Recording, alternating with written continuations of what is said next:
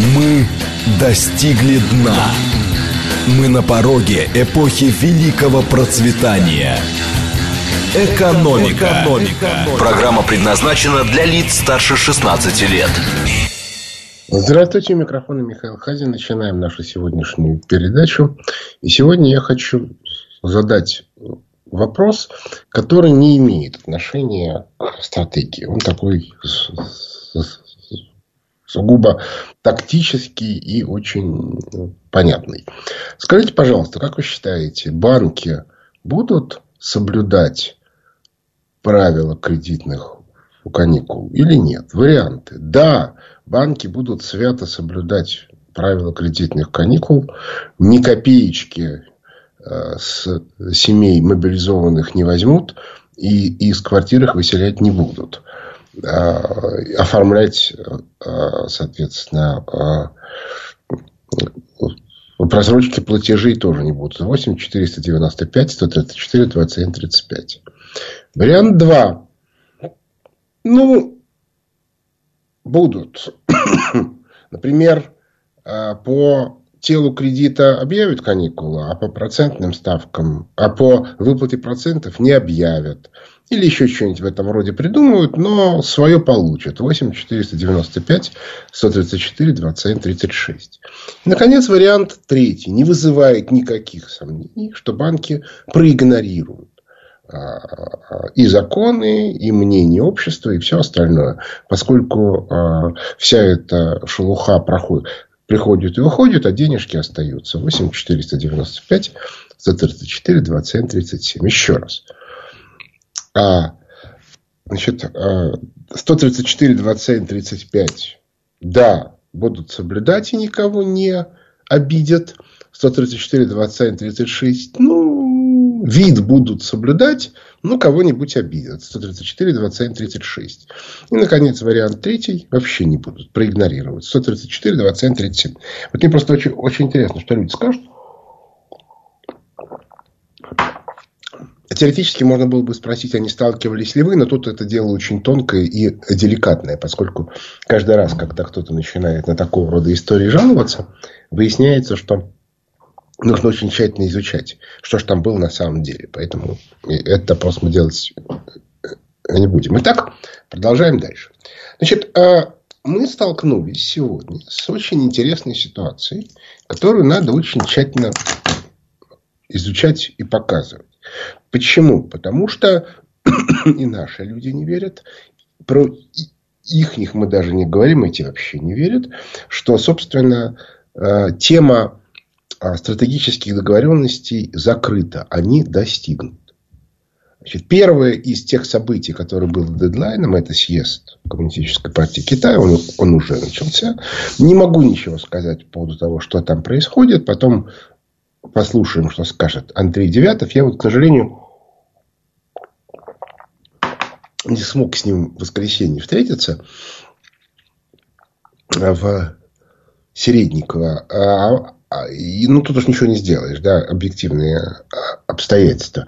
Но будем надеяться, что я с ним поговорю, может быть, даже тут только по телефону, потому что эта тема очень интересна. Но вот информация о том, что э, мобилизованные, которые проходят обучение, их семьи сталкиваются с проблемами с банками, это как бы информация приходит. Опять-таки, в наше время все надо очень тщательно проверять. А, но поскольку я в себе примерно представляю, как устроены банки, то я в этом, меня это совершенно не удивляет. То есть я думаю, что центральный банк максимально давит на банки, чтобы они... А, он говорит, у вас тут закон вышел, ну, вы не по закону работаете, ребята, вы работаете по инструкциям Центрального банка. Если вы не соблюдаете инструкцию Центрального банка, вы будете наказаны. Что при этом написано в законе, вот когда закон выйдет, когда он до нас дойдет, мы напишем по его поводу инструкции, вот тогда и будете выполнять. Так вот, поэтому инструкцию, как известно, можно писать по-разному, и она может довольно сильно противоречить э, реальному нормативному акту. Я очень хорошо помню замечательную историю, как в 96 году было совещание в Министерстве экономики, где первый замминистра в ранге министра Уринсон а, трактовал указ президента. Он говорил, ну вот смотрите, что написано в указе. В указе написано, с одной стороны, национализировать, Агропромбанк, с другой стороны, обеспечить на его основе инструмент финансирования сельского хозяйства. Понятно, что эти два пункта, говорил Робинсон, противоречат друг другу. Национализированный государственный банк ничего обеспечить не может. Поэтому мы должны понять, мы, мы, мы понимаем, что это кто-то написал, какой-то вредитель, поэтому мы должны понять, вот, вот из этих двух пунктов, какой для нас важнее с точки зрения интересов страны. Значит, интерес страны это, соответственно, чтобы обеспечивалось финансирование сельского хозяйства. Поэтому тему национализации мы откладываем в сторону, а делаем мы следующее. Мы отдаем Агропромбанк не просто бесплатно, а еще с деньгами, потому что гасятся долги Агропромбанка, банку э, Смоленского, и, соответственно, Смоленский будет финансировать сельское хозяйство. Чем все это закончилось, мы знаем. Это, значит, вот этот разговор был где-то примерно летом 97 -го года, в начале лета. Смоленский обанкротился чуть больше, чем через год. Реально было известно, что это произойдет раньше. То есть, ну, вот вам типичный совершенно пример. Я, кстати, обращаю внимание, Улинсон не наказан. Он был потом вице-премьером, он был потом министром экономики. Он до сих пор является профессором высшей школы экономики. Так что в этом смысле ожидать какой-то хорошей инструкции не приходится. В общем, мы прекрасно понимаем, что нам необходимо, категорически необходимо, а, создание специальной организации, которая будет обладать некоторыми над государственными функциями. Напомню, что в Соединенных Штатах Америки в 50-е годы аналогичная организация называлась комиссия Конгресса по расследованию антиамериканской деятельности. Мы сейчас не будем пресловутая комиссия Маккарти. Мы сейчас не будем говорить о том, как она работала, что она делала. Не забудем, она очень активно истребляла всех тех людей, которые хорошо относились к нам, поэтому мы к ней относились плохо. Сейчас э, интересно посмотреть на деятельность э, э, этой комиссии как государственного инструмента. Аналогичная комиссия была у Ивана Грозного, называлась опричнина. Да и в других местах. У Александра Третьего этим занимался Святейший Синод под, под руководством победоносца. При том, что он был только частью. Напоминаю, что э, Священный Синод это, соответственно, аналог патриархии при, после Петра I до 1917 года, который являлся министерством в составе Совета министров. Со всеми вытекающими отсюда последствиями.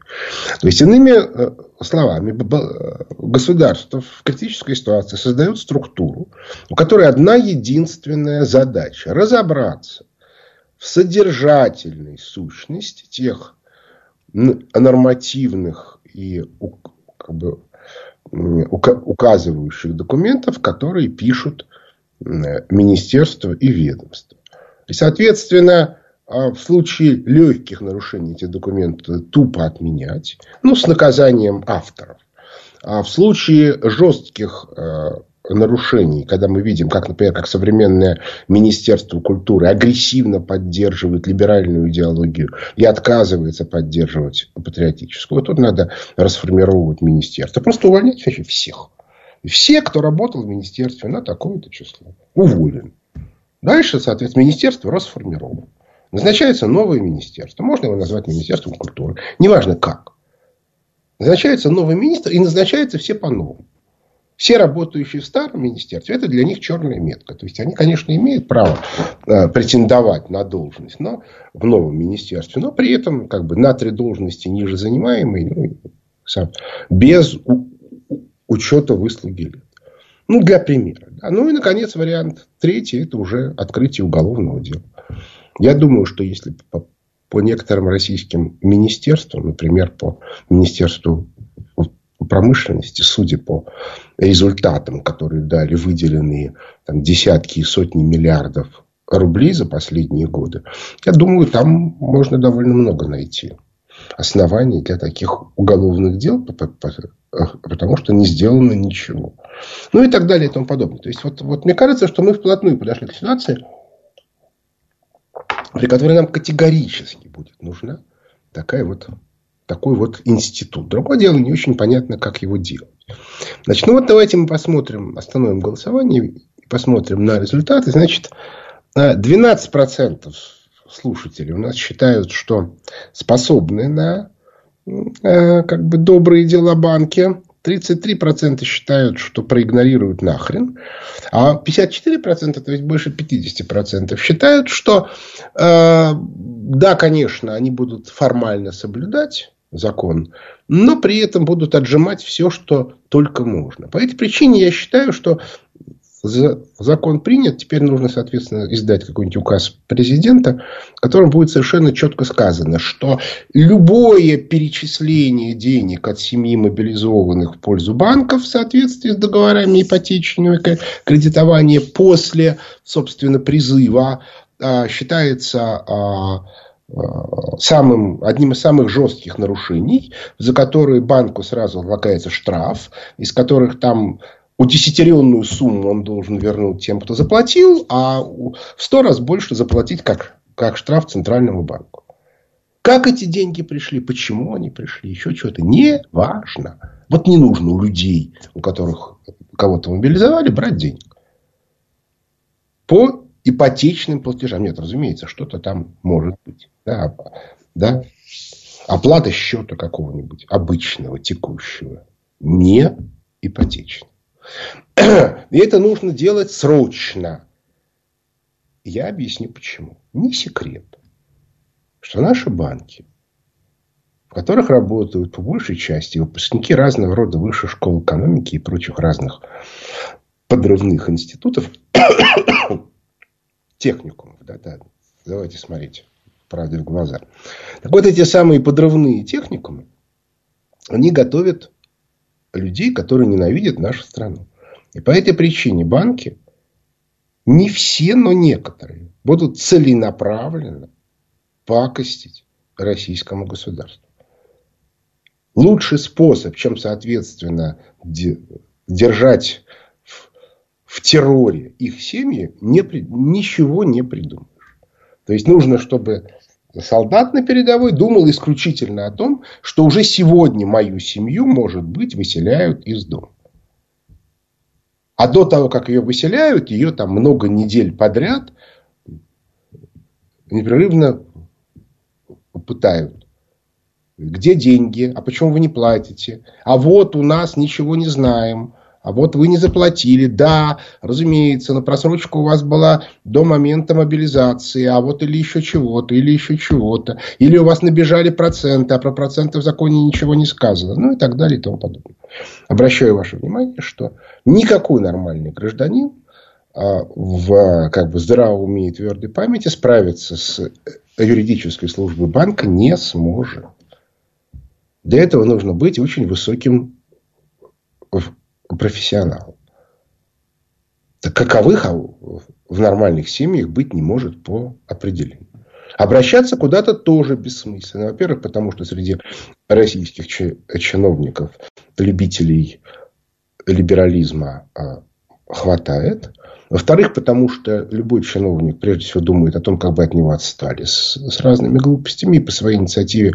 Я, имеется очень мало чиновников, которые будут защищать граждан по своей инициативе. Это не, не то чтобы нонсенс, это бывает, но редко. А вот, ну и, наконец, третье. Любой чиновник прекрасно понимает, что если у него добрые отношения с банком, это понятно, что это полезно для дома, для семьи. А если, соответственно, наоборот, он начинает ссориться с банком, это не полезно для дома, для семьи. А какие-то граждане, какие-то мобилизованные, что им до этого? В конце концов, каждый из них думает, ну, хорошо, придут немцы, будем пить баварское. Они не понимают, что их ждет. И что вот эти вот расстрелянные наши люди, да, в Харьковской области, которых можно было увидеть в интернете, это их тоже ждет. Потому что с точки зрения бандеровцев в Киеве, они враги. Все равно враги. А почему вы не боролись с кровавым палачом Путина? Мы боролись, а вы нет. Я сейчас не буду ничего говорить о том, что этого, быть, что этого не будет, э, э, э, потому что не будет никогда. Потому что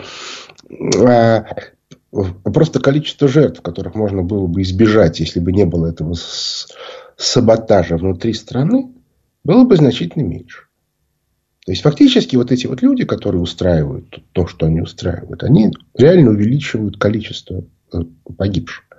В том числе потому, что они позволяют а, вот этой вот э, либерально-бандеровской пропаганде максимальным образом держать людей под своим контролем. Это крайне опасная ситуация. Я хочу сказать, что вот мы вырастили пятую колонну за 30 лет. С ней будет очень э, тяжело. Обращаю внимание, кстати, на одно очень важное обстоятельство. Я про это и писал, и говорил, но, но, но скажу еще раз. Люди, которые уезжают из нашей страны, они уезжают, обладают довольно специфическими качествами. Ну, например, вот мои знакомые ветеринары говорят, что в тех в городах, откуда они пишут, переполненные все а, места, где можно содержать домашних животных, они там их, их, их ловят на улицах и так далее и тому подобное. Они бросают своих домашних животных. Я считаю, что это очень много говорит об этих людях. Поскольку они вот чувство безответственности – это основное чувство, которое их характеризует. Они вообще не думают. Они не думают о своих родителях, они не думают даже о своих детях. Ну, или, по крайней мере, не будут думать дальше. Я с такой ситуацией сталкивался много раз. А, и да, разумеется, когда я говорю про то, что они не думают, это значит, что я имею, что я имею в виду всех поголовно. Среди них имеются и другие люди, у которых, например, избыточная заботливость. И они выталкивают своих детей, причем подчас совершеннолетних, из России куда-то туда. Не очень отдавая себе отчет в том, что там и как. Причем несут при этом такую пургу. Мы все помним замечательную фразу. Я уже даже не помню, кто ее сказал. О том, что как это, я не могу жить в стране, которая нападает на своих э, соседей, говорит некая дама и уезжает из России в Израиль. Ничего, соответственно, глаза лезут на лоб. Нет, я совершенно не хочу сказать, что в Израиле милые и добрые соседи. Ну уж извините меня, конечно, современная нацистская Украина, ну, как бы не сильно а, лучше многих достаточно тоталитарных исламских сект. Вот. А что касается, собственно, ситуации в мире, у нас осталось не так много времени до перерыва на новости, то тут можно сказать, что фактически стратегическая договоренность уже достигнута. И это видно, это видно в Соединенных Штатах Америки. Многие мне уже пишут, что демократы начали сдаваться. Ну, этот процесс только начался, до выборов еще три недели. Но вот все говорят, что да, причем начинают э, сдаваться именно аппараты. То есть система еще работает машинально, но те, кто ее осуществляет, эту работу, начинают постепенно разбегаться. Я не исключаю, что это связано с тем, что стали уменьшать финансирование на предвыборную кампанию. Кстати, такие истории известны, когда спонсоры начинают понимать, что игра проиграна, или же спонсоры одной партии договорились со спонсорами другой партии о некоторых условиях, то закрывается финансирование. Ну и все. Да? Ну, до свидания. Кстати, в российской политической культуре это вообще норма. Когда выделяется некий бюджет, запускается команда, она работает, работает, работает, то спонсор говорит, все, до свидания. Причем внизу этого еще не знают. То есть наверху уже закрыли, на первом этаже уже пакуют вещи, ну, управленческом. на втором начинают о чем-то догадываться, а на третьем, на четвертом на местах еще люди ждут финансирования, ждут э, как бы, идеологических команд, а просто ничего нету. Пустота. Они даже позвонить не могут, потому что в Москве уже трубки не принимают. Вот. Такого рода истории у нас встречаются совершенно регулярно. Значит, э, я думаю, что это очень сильно проявится. И, кстати, не исключено, что некоторая агрессивность со стороны вот этой вот либерально-бандеровской э, общественности, э, евросоюзовской, которая сейчас очень активно увеличивает, так сказать, свой градус. Э, это связано как раз с тем, что они чувствуют, что их сейчас могут списать, и по этой причине делается попытка ну, как бы зацепиться как можно сильнее. Потому что как только станет понятно, что они списаны, это, их начнут вычищать ну, просто железной рукой. Уж больно много они своровали за последние годы. И у тех, кто будет приходить на их место, возникает, будет возникать непреодолимое желание. Нет, не получить столько же. Тут они понимают, что спонсоров уже нету. Они же получали от либеральных спонсоров. Вот. Но они, соответственно, и появится желание эти деньги вытащить. Вы же понимаете, деньги же исчезнуть не могут. Поэтому то, что выдал Сорос на Украине, оно лежит где-то на офшорных счетах. И вот, соответственно, придет новая власть, которая начнет пытаться докопаться до этих счетов. Как, как это можно сделать? Это можно сделать одним единственным способом. Взять тех, кто эти деньги получал, посадить в Зиндан, говорить, пока денег не будет, еды тоже не будет. И воды не будет. Вот сидите там. Да вот мы не можем, у нас там, вы поймите, это же специально управляемые фонды. Мы, я для того, чтобы что-то получить, я лично должен туда поехать. Да, да, да, да, да, да, да. Вот когда деньги будут, тогда ты поедешь. Я не могу туда же, меня же ничего не знаем. Сначала деньги, потом все остальное. Ну, разумеется, при этом возникнет масса проблем. Как с этим быть? А вот, но это, в конце концов, не наши э, дела. Это очень хорошо видно по Ближнему Востоку. Потому что мы видим, что и там, в общем, более-менее раскладки понятны. В частности, по тому, как себя вели э, шейхи залива с, с Путиным. Историю про пальто уже только ленивый не обсудил, но задайте себе вопрос, а почему он так себя вел? То есть, почему принял, почему позволил это всем показать, а как себя вел шейх Катара. То есть, это все говорит о том, что э, ситуация очень сильно меняется. Мне, кстати, очень интересно, а думал ли кто-нибудь на тему о том, а почему Путин так легко согласился на то, чтобы Турция стала хабом? То есть, нет, не, не вызывает сомнений, что это понравилось Эрдогану. Более того, это очень понравится всем туркам, а не только эрдогановским. Но вопрос. А зачем Путину так усиливать Эрдогана? А вот представьте себе на секундочку, что Соединенные Штаты Америки приняли таки концепцию Аукуса как последней линии обороны. Тогда им не нужна Великобритания как сильный партнер. Напомню, что король Великобритании главнокомандующий канадскими и австралийскими войсками. И по этой причине Англию мы с Соединенными Штатами Америки будем сейчас опускать. А если Англия уходит, то как тогда начинает выглядеть Турция?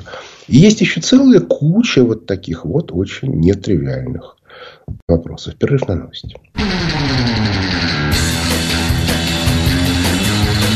Экономика. Экономика.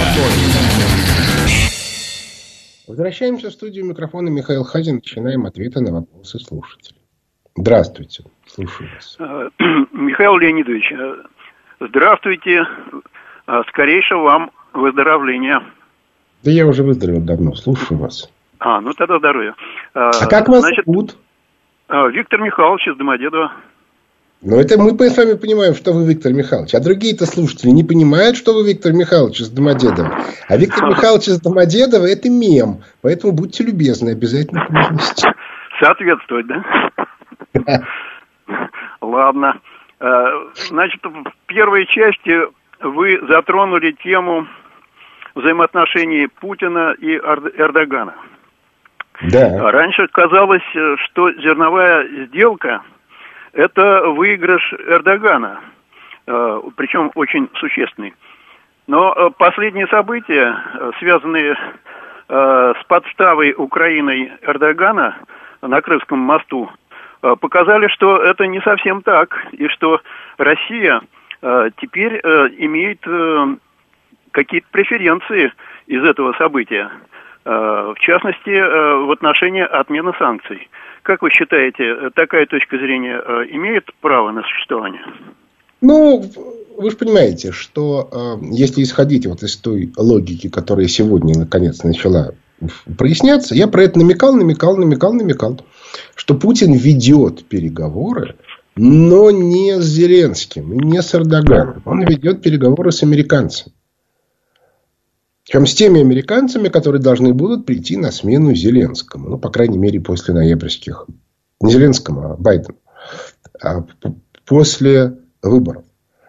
То есть, вот такими с национально а, промышленными элитами и американскими силовыми структурами. Вот мы видим, что, судя по всему, это произошло. Причем ключевой Задача Путина было не выиграть слишком сильно на Украине, потому что если бы он быстро выиграл, то в этом случае была опасность объединения всех западных сил против России. Знаете, обсуждалась такая проблема в 1940 году во время финской войны. Что Запад мог как бы плюнуть на то, что Франция как бы, что, что Франция и Великобритания находятся в формальном состоянии войны, а с с Германией, соответственно, объединить как-то демократические страны, еще, что тоже смешно, да, демократическая страна Великобритания с 39-40 года, демократическая страна Франция 39-40 года и совсем демократическая Германия Гитлера 39-40 года, они могли объединиться против СССР как значит, нарушение, как э, нарушителя свободы и демократии в Финляндии. Соответственно, аналогичная ситуация была и весной, летом нынешнего года. Когда могли сказать, типа, вот все. Ну, просто все дело в том, что все наши, простите за неприличное слово, политологи, они рассматривают в качестве акторов э, страны, то, что в Соединенных Штатах Америки, по крайней мере, две силы мощные, которые друг другу противостоят. Причем вторая сила, которая стоит за Байденом, она транснациональная. То есть, она частично в США, частично, а, не частично, а полностью контролирует нынешнее руководство Евросоюза. Ну и так далее и тому э, подобное. В Евросоюзе тоже есть альтернативные силы, но они сидят в некоторых странах, например, в Венгрии и частично там в Италии, еще где-то, в Австрии, скорее всего. Вот, но прячется. А вот в Брюсселе там сидят те же самые силы, которые за Байденом. И в Киеве тоже. Хотя и тут есть свои э, тонкости, потому что сегодня, например, Польша и Прибалтика управляется Лондон. Так вот, а весь фокус в том, что как только вы начинаете э, смотреть на взаимодействие вот этих вот сил, то есть крупных элитных группировок, а в случае с Байденом и, и Евросоюзом, собственно, э, элита западного глобального проекта, то есть фи, финансистов глобальных, у вас сразу начинает появляться совершенно другая картинка. И задача Путина состояла в том, чтобы вот эти вот разно, разнородные силы не объединились против России. Как только стало понятно, что они объединиться не могут, началось то, что началось на Украине. Я очень сильно э, э, э, рассчитываю на то, что после выборов в США, которые ну, формально сказать, легализуют вот этот вот раскол американского общества. И я думаю, что как бы скидывание команды Байдена, вот картинка начнет очень быстро меняться. Следующий вопрос. Алло. Алло. Здравствуйте, Михаил Леонидович. Такой вопрос. Вот э, информация. Пропало полтора миллиона комплектов у военных. Они хранились на пунктах приема личного состава. А может быть, для быстрейшей победы в спецоперации перенять стоит э, советский опыт в военной сфере? Никаких рыночных отношений, никаких частников, никаких посредников. Все поставки под жесткий контроль. Ваше мнение? Но вы знаете, вообще говоря, теоретически на складах все лежало. Минобороны докладывала, на складах все лежит. Но проблема в том, что вот Александр Васильевич Суворов, он же начинал свою жизнь военным интендантом, у него был тезис. Любого интенданта, который проработал на своей должности три года, надо сначала вешать, а потом разбираться за что. У меня такое ощущение, что то, что было на складах, оно либо частично отсутствует, либо частично, собственно, никогда и не присутствовало, а было распродано еще до того. Ну, то есть, деньги на закупку были выделены, а потом они куда-то усушка, утруска, т.д. и т.п. Вот. Ну, и, наконец, как только стало понятно, что не хватает, и, людям, и люди стали закупать, то тут же как бы стало понятно, что со складов это тут же ушло на свободный рынок по цене там, 5 раз больше. Поэтому, понимаете, оно, конечно, хорошо бы, но для начала надо навести порядок.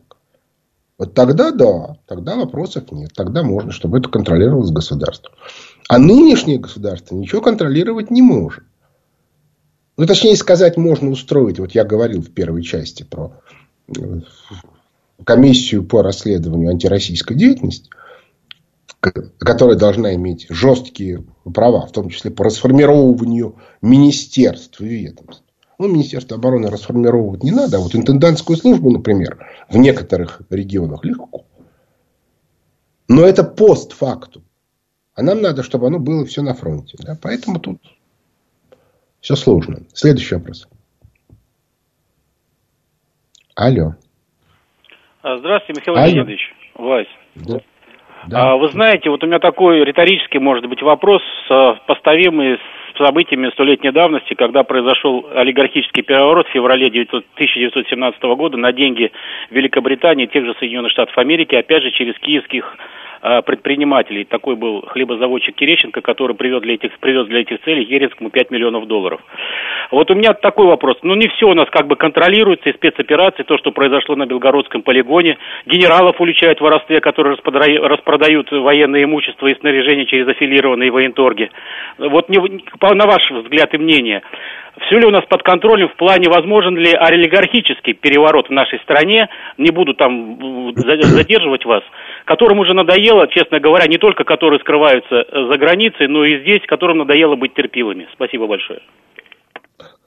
Ну, да, действительно, имеет место разного рода безобразие.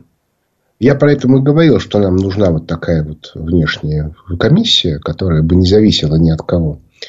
А, и которая могла бы истреблять кого угодно. Потому что сегодня это просто невозможно. Потому что если у человека много денег, то он на каком-то уровне заблокирует любое расследование. Практически. Но мы это очень хорошо видим на примере историй с, с, с, с так называемыми договоренностями с Украиной в процессе специальной военной операции. Понятно, что эти договоренности во многом проходили на среднем уровне в России.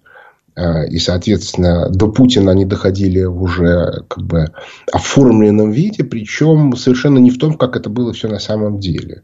И теоретически надо бы много кого за это дело наказать. Но, как видите, пока никто не наказан. Вот. Но это очевидно совершенно, что в нашей стране нужно наводить порядок очень сильный, причем ну, как бы полностью ликвидировать либеральную элитную группу в управленческой части. Но это вообще идиотизм, когда либералы заходят в государственный аппарат. Ну, вы же либералы, ребята, вы же за свободу. Вы должны бороться с государственным аппаратом.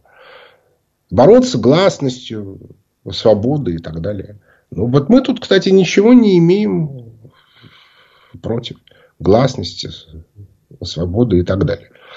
Вот. Но будьте любезны. Ну вот где, где-то вот так. Следующий вопрос.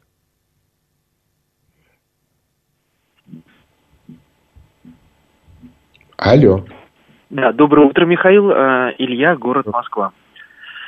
Михаил, э, Вот вы говорите, что наш главнокомандующий не может принять решение о, скажем так, тотальном, ну это мое выражение, тотальном таком э, искоренении либералов из всех слоев госуправления, э, корпораций и так далее.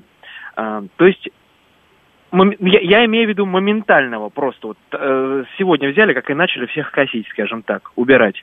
То есть вы предлагаете, то есть получается э, лучше ждать несколько лет, я думаю, это несколько десятков лет, нежели чем сразу вот все покосить, пережить этот провал, да, он будет страшным, он будет тяжелый, но пережить и идти к светлому будущему. Даже вот это вот банальное подтверждение история с МАУ, закрытие уголовного дела, наверное, это и есть ведь подтверждение очередной силы либералов. Ну, Благодарю естественно, вас. конечно. Конечно. Но все дело в том, что вы, вот, вы знаете, знаете, была такая детская шутка, которая по интернету ходила лет 20 назад. А давайте соберемся все хорошие и убьем всех плохих. Это, конечно, простая очень логика. Только дело в том, что когда вы начинаете собирать всех хороших, то немедленно возникает вопрос, а вот этот хороший или плохой? Где граница?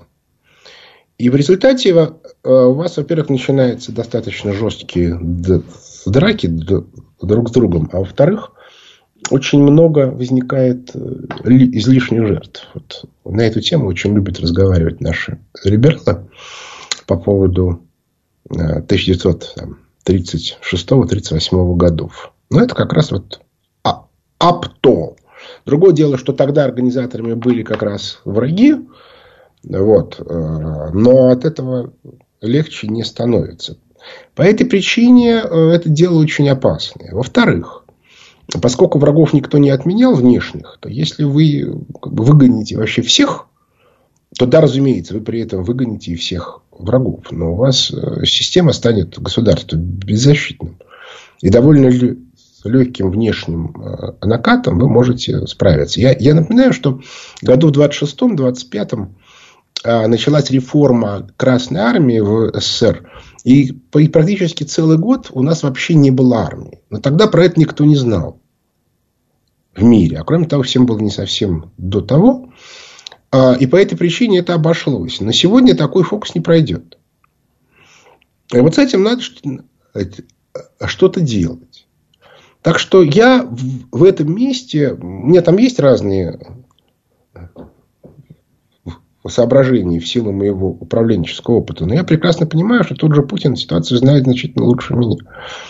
По этой причине, вот в этом месте, я бы ему не стал бы давать советов. Ну, как бы, чтобы не выглядеть идиотом. Так что, ваше предложение, скорее всего, неосуществимо. Следующий вопрос. Алло. Алло. Алло. Не хотят. Алло. Добрый, да, добрый день, Михаил Леонидович. Илья Пущина. А, да. Значит, у меня такой вопрос. А, вот когда вы и ваши коллеги, политологи, говорите Политолог а, про говорите про э, расклады разные элитные в мире, вы говорите там Лондон, подразумевая какую-то группу лиц там, говорите там Вашингтон, вот. А когда говорите про нас, то э, в основном Путин-Путин. То есть такое ощущение, что там от смены действующих лиц не сильно зависит, потому что есть глубинные какие-то силы, а у нас все держится на вот одном человеке. Есть в этом какое-то такое э, подспудная угроза, как мне кажется, а? Я не очень понял, о чем вы говорите. Но, ну, во-первых, я не политолог. Я все время объясняю, что Лондон это, по крайней мере, две силы очень мощные, которые друг с другом конкурируют. Вашингтон, по крайней мере, две силы, которые друг с другом очень мощно конкурируют. Я еще не очень понимаю, может, вы кого-то другого слушали, политолога Хазина? Нет. Я просто не знаю, что еще на это ответить. Следующий вопрос. Алло. Доброе утро, Ростислав Москва. Михаил Леонидович, вот если вспомнить вашу должность в администрации президента, вот про дело перебежчика из АП Смоленкова писали, что у чиновников в АП два вида допуска к закрытой информации. Вопрос, интересно, а у вас и начальник экономического управления тогда был допуск к грифу особой важности. И как такая информация поступала в АП? Не Фельдъегерь же ее привозил? Вот чисто интересно по Спасибо. Тайна. Я вам открою страшную тайну. Я за время своей работы в администрации президента не видел ни одного секретного документа. Вот у меня был формально допуск, он назывался вторая форма. Вот. Но, еще раз повторяю, ни одного секретного документа я не видел. Они, собственно, мне были и не нужны. Я работал с открытыми документами правительства. Среди них иногда были ДСП. Вот но это как-то несерьезно. Вот. У нас были люди специальные, которые работали с секретными документами. А в основном они касались э, оборонной части бюджета. Но я этим не занимался. То есть, это были у меня в отделе, который был посвящен бюджету, был специальный человек, который этим занимался. Вот. Может быть, был какой-то допуск у людей, которые работали с Лившицем, как? Ну, понимаете, у нас же какая была конструкция в экономическом управлении? Там был формальный начальник э, Данилов Данильян и формальный первый зам э, Лукьянчук.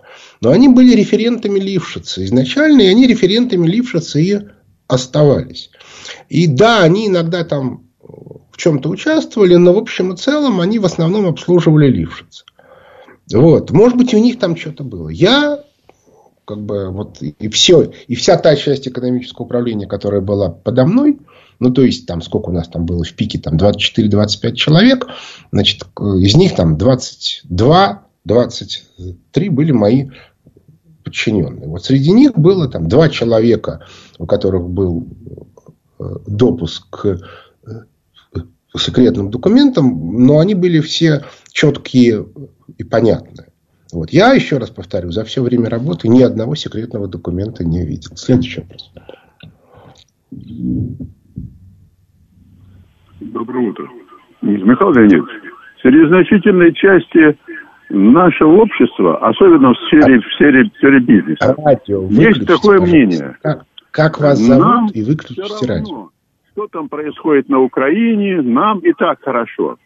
Вот. А вот не кажется ли нам, что ошибки нашей пропаганды, которая должна объяснять, что это не война на Украине, что это война за ресурсы, которая коснется и всей вот этой шушеры, которая, что нам все равно, нам и так все было хорошо, зачем вы эту войну затеяли-то? У них отнимут все. Эти дураки не понимают этого. Как вас зовут и откуда? Это, это, это Виктор Михайлович из Москвы. Значит, ситуация следующая. Люди, которые контроль... создавали и контролируют нашу пропаганду, это либеральная команда. Цель нашей пропаганды – доказывать гражданам, что либеральная модель лучше, чем консервативно-патриотическая. Да, она не может сегодня прямо хвалить Украину, хотя косвенно это делает регулярно. Но поддерживать патриотическую направленность населения эта пропаганда не желает категорически. Но со, со всеми вытекающими. Следующий вопрос. Алло. А, добрый день, Михаил Леонидович. А, скажите, пожалуйста, это Александр из Пензы звонит. Вопрос такой. Скажите, пожалуйста, вот в ближайшее время к какой сфере деятельности работы готовится вообще? Вот? А, потому что до этого все в основном занимались торговлей. А будет же меняться вообще в другую сторону или как?